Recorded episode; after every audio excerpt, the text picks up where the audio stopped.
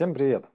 Давненько мы не выходили на связь, работали, болели и немножечко отвлекались на другую тему комфортной городской среды в родном городе.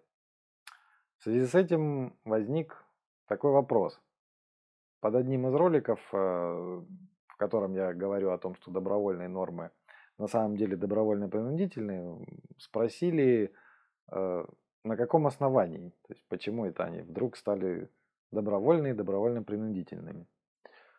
Вот отвечаем. Я расскажу своими словами, а кого интересуют ссылки на нормативку, э, в описании ролика будет ссылка на текст, там э, есть все ссылки на нормативку, ссылка на письмо Минстроя, в котором, собственно, и написано, что добровольные нормы не такие уж и добровольные. Рассказываем. Значит, все знают, что есть э, обязательный перечень нормативной документации, который ну вот, просто обязательный к применению без, без вопросов. Если вы не соблюдаете какие-то пункты из обязательного перечня, тогда нужно делать только спецтехусловия и все, никаких вариантов. И есть э, добровольный перечень, который называется добровольным очень зря. Э, и да, вы можете не соблюдать э, добровольный перечень, но не просто вот сказав, что ну, перечень же добровольный, типа можно его не соблюдать. Нет. Чтобы его не соблюдать, нужно сделать некоторые как бы компенсирующие мероприятия. То есть предоставить какие-то расчеты, какие-то методики, ну то есть подтвердить что то, ну, те нарушения добровольного списка, которые вы хотите сделать, они будут обеспечивать надежность и безопасность. То есть э, добровольный список называется добровольным не потому, что э, хочу соблюдаю, хочу не соблюдаю, а потому что он э, дает, ну, вам как бы условно дает возможность его не соблюсти, но только взамен выполнения каких-то других действий.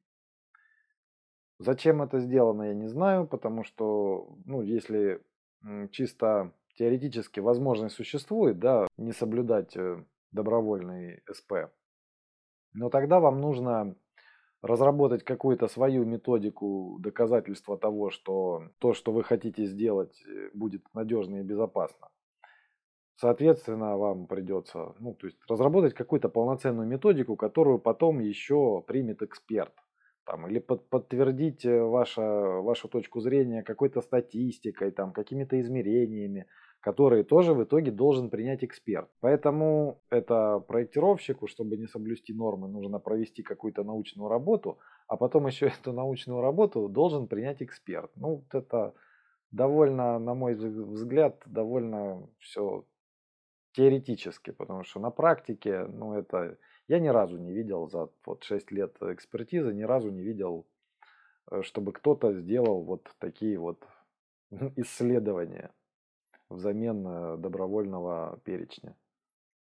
Поэтому хоть такая возможность, хоть ну, чисто в нормативке прописана возможность несоблюдения добровольного списка, э, на практике список является все-таки добровольно-принудительным, и потому что методика его несоблюдения ну, очень сложная. К сожалению, этот момент один из многих э, моментов, которые в нормативке описаны четко, но довольно расплывчато. И тут, ну, как бы, если вникнуть в пункты, вот, которые там будут по ссылке, то да, именно вот так все и так и обстоит дело. Но вот с наскоку не разберешься. Ну, нужно именно вот приложить усилия, почитать, подумать. Тогда станет понятно, что добровольный перечень, что, что такое добровольный перечень и как он работает. Так что соблюдайте и добровольный, и обязательный, и будет вам, ну не то что счастье, но по крайней мере немного попроще будет жить. Всем пока, до новых встреч!